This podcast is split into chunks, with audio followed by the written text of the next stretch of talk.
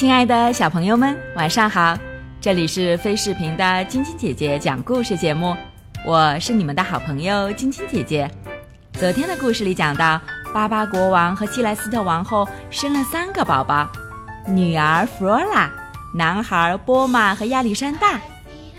弗罗拉是多么乖巧，她躺在摇篮里玩着康纳利斯送的拨浪鼓。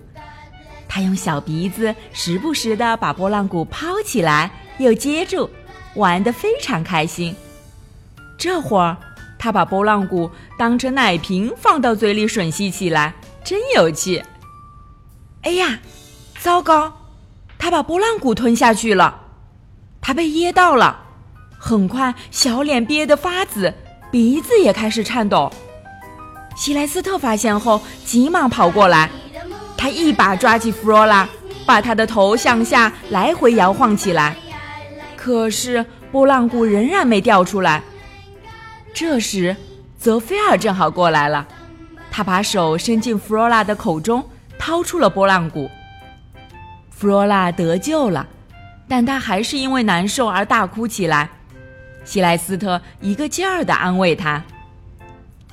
很快，孩子们能到处跑了。爸爸时常过来陪他们玩耍。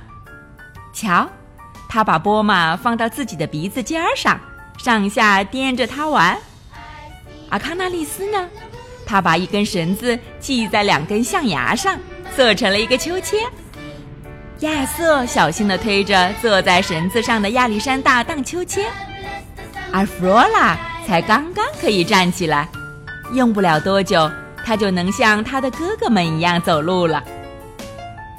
保姆领他们散步时，总是给三个宝宝穿好衣服放在婴儿车里，不让他们走太多的路，怕他们累着。有一天，保姆和亚瑟又推他们出去散步，玩的时候突然变天了，于是保姆让亚瑟先照看三个宝宝，自己回家取衣服。亚瑟接到这个重任，感到非常自豪。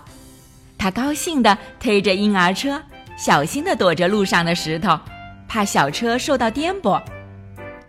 忽然，他听到了士兵操练的声音，不禁好奇地转头看热闹。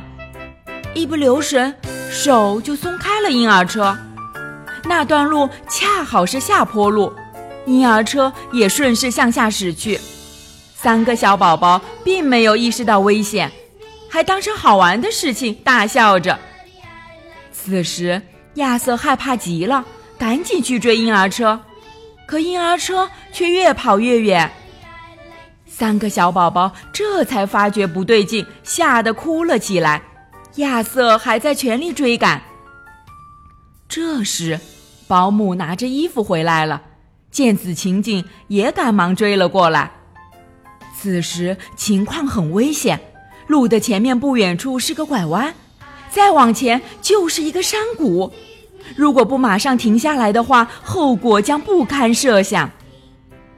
危急时刻，乌龟玛莎恰好在散步，他看到婴儿车正冲向自己这里，便毫不迟疑地跑过去。就在婴儿车即将滚下山谷的时候，他用身体挡住了车轮，婴儿车晃了晃，总算停了下来。幸好。波马和弗罗拉被车棚挡住，没有甩出来，可亚历山大却不幸地被甩出去了。保姆和亚瑟吓得尖叫起来，旁边的一只小兔子也被吓跑了。不幸中的万幸，亚历山大被树枝挂住了，没有掉到谷底。树上的松鼠夫妇先是听到保姆和亚瑟的尖叫声。紧接着又听到树枝上传来沙沙的响声，以及树枝折断的声音。他们顺着声音看去，一眼就看见了挂在树枝上的小象。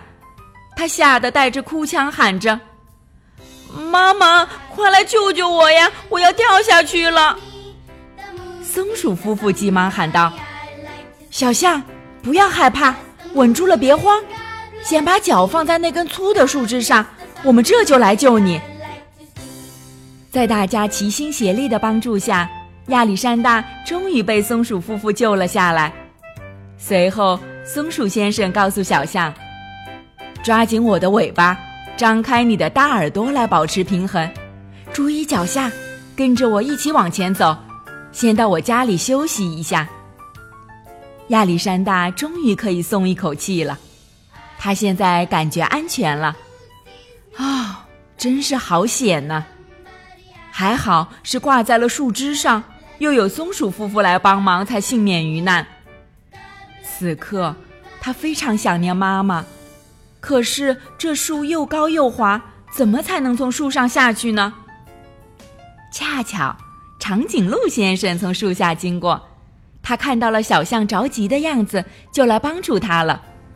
他让小象坐到他的两只耳朵中间，并紧紧抓住他的两只脚。放心吧，我认识你的爸爸妈妈，这就带你去找他们。长颈鹿说。亚历山大听了很高兴，他向松鼠夫妇道了别，并表达了谢意，然后就按照长颈鹿的要求坐在了他的头上。离开了松鼠的家，长颈鹿先生尽量放慢了步子，让小象不会感到颠簸。可亚历山大还是觉得不如自己的婴儿车舒服。